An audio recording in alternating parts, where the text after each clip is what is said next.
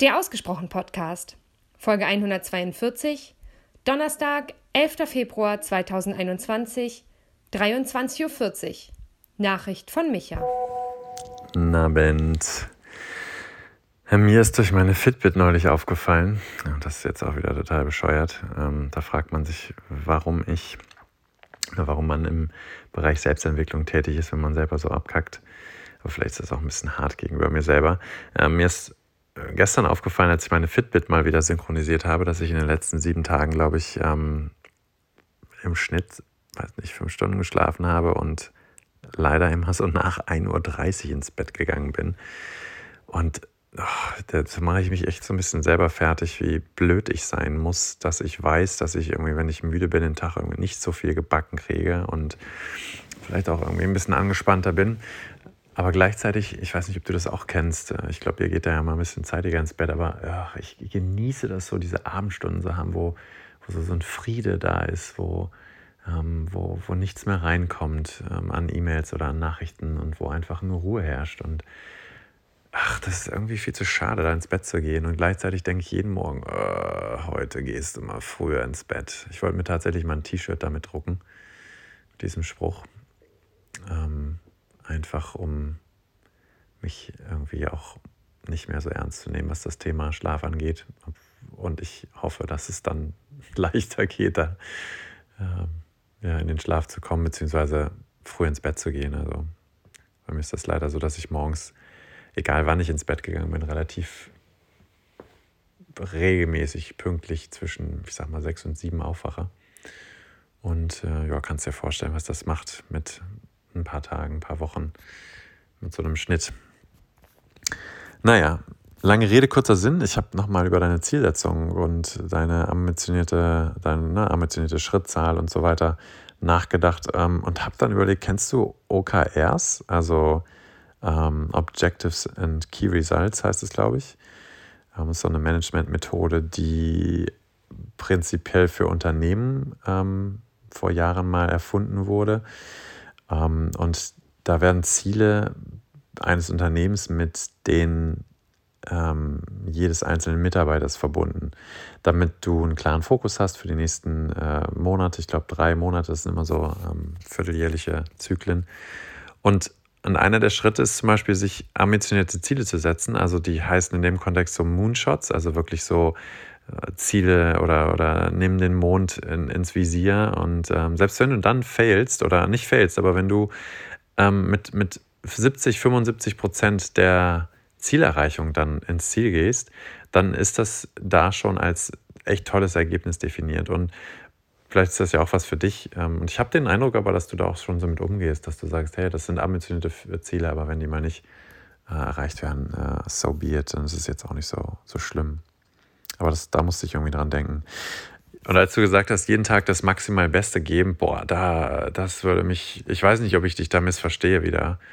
Aber das würde mich total stressen, wenn ich sowas über mich sagen würde. Äh, ich würde mich da total selbst unter Druck setzen, wahrscheinlich tolle Ergebnisse erzielen. Also ich würde schon tolle Ergebnisse erzielen, aber das wahrscheinlich häufig mit sehr viel mentalem Schmerz, wage ich zu behaupten. Aber vielleicht ist da ja auch das Lockerlassen dann äh, ein maximal guter Move. Ähm, ich finde übrigens sehr schön, wie, wie sanft und, und wohlwollend du da mit dir umgehst. Und das klingt alles sehr rund und als äh, wärst du da schon länger dran, ähm, sehr liebevoll auch mit dir umzugehen, was Ziele angeht und was die Dinge angeht, die dir gut tun, das Rausgehen, hast du vielfach angesprochen. Das äh, ja, finde ich gerade sehr inspirierend, dass du da so, ja, so sanft ich kann es nicht anders nennen, so sanft einfach mit dir umgehst. Ja, und dann hast du was Spannendes gesagt über den Fokus auf die Einnahmen, hm, weil dadurch das vermeintlich Negative, so hast du es, glaube ich, gemeint, dann auch automatisch eliminiert wird oder viele Dinge. Ich stelle mir das ein bisschen vor wie so einen limitierten Raum und je mehr Positives du reinpresst, desto, viel, desto mehr Negatives wird rein rausgedrückt. Für mich ist das aber auch eine wunderschöne Parallele zur positiven Psychologie, die gerade zu Beginn, so Anfang der 2000er, stark in die Kritik geraten ist, weil sie eben in Anführungsstrichen nur auf das Positive fokussiert hat. Und ich habe mich damals gefragt, was denn alle immer zu kritisieren haben, wenn man mal auf das Positive fokussiert. und, und kann deinen Ansatz da total nachvollziehen. Fühle mich ihm auch immer noch verbunden, muss ich sagen. Und trotzdem, und ich ziehe da mal den Vergleich zur Stärkenpsychologie, es macht einfach auf jeden Fall Sinn, sich auf seine Stärken zu stützen und trotzdem, na, also hast du, hast du ein paar eklatante Schwächen, die du nicht zumindest mal entschärft hast, sodass du den Nutzen deiner Stärken nicht völlig sabotierst, dann, bringst, dann bringt auch der tollste Fokus aufs Positive nichts mehr. Weil dich einfach diese, diese, die Schwächen dann oder die negativen Aspekte einfach runterziehen. Und übertragen auf die Einnahmen-Ausgabenrechnung, ich brauche auch irgendwie einen Überblick über die Fixkosten, weil ich ansonsten gar nicht weiß, wie hoch die Einnahmen sein sollten wo ich aber auch mal locker sein kann, beispielsweise, weil ich meine Schäfchen schon im Trockenen habe, ne? also von wegen Jahresziel und so. Und ähm, ja, vielleicht wäre es eine Möglichkeit, erstmal auf die Einnahmen die Energie zu richten und dann immer mal wieder aufs Konto zu schauen und zu überprüfen, ob es noch oder vielleicht sogar stärker im Positiven liegt.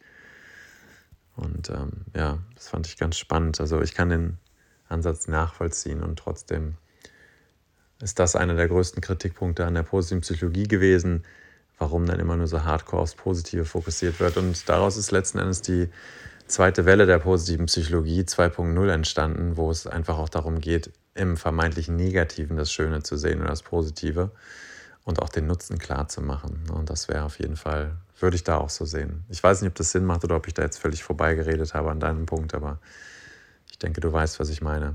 Ja, und dann äh, habe ich eine Antwort von Gina bekommen und schlage vor, dass wir uns doch einfach mal anhören, was sie sagt. Morgen natürlich. Gute Nacht.